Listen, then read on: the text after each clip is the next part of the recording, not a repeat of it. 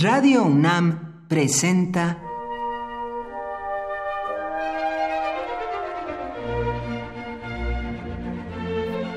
Cuaderno de los Espíritus y de las Pinturas por Otto Cázares.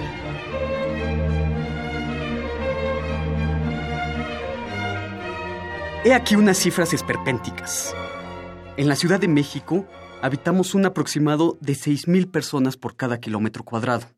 No creo yo que exista un pronóstico más horripilante que aquel que en el futuro nos constreñirá un espacio vital no más grande que el de nuestro propio cuerpo.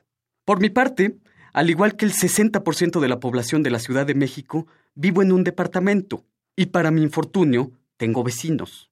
Al otro lado del muro se oye música, muy mala música, por cierto, en decibeles suficientes como para hacerse oír más allá de la avenida. Arriba, en el techo, alguien camina como el personaje de H.G. Wells, Pycraft, es decir, con pies de plomo. Más allá, un matrimonio discute y termina arrojándose los objetos a su alcance, y estos objetos se estrellan no contra los muros, se estrellan contra mi sistema nervioso. La vida de los vecinos es como el chirrido de las cigarras y de los grillos, ilocalizable pero omnipresente. Flota en el aire como un tufillo contra el que no se puede combatir a capa y espada. No hay ningún desodorante de ambiente para combatir al vecino.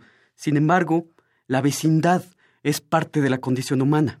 Uno termina como un verdadero misántropo empedernido, execrando a los vecinos.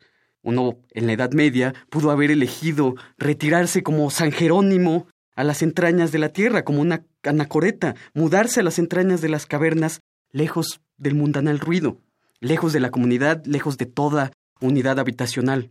Yo estoy de acuerdo con el filósofo Guido Cheronetti cuando propone fundar el Partido Político Social Misántropo.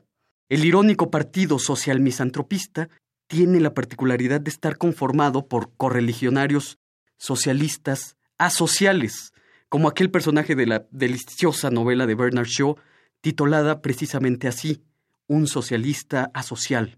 Sobre el solitario silencioso cae la venganza del mundo. Lo he descubierto. La némesis del solitario son los vecinos. Por hoy, Otto Cázares cierra el cuaderno de los espíritus y de las pinturas.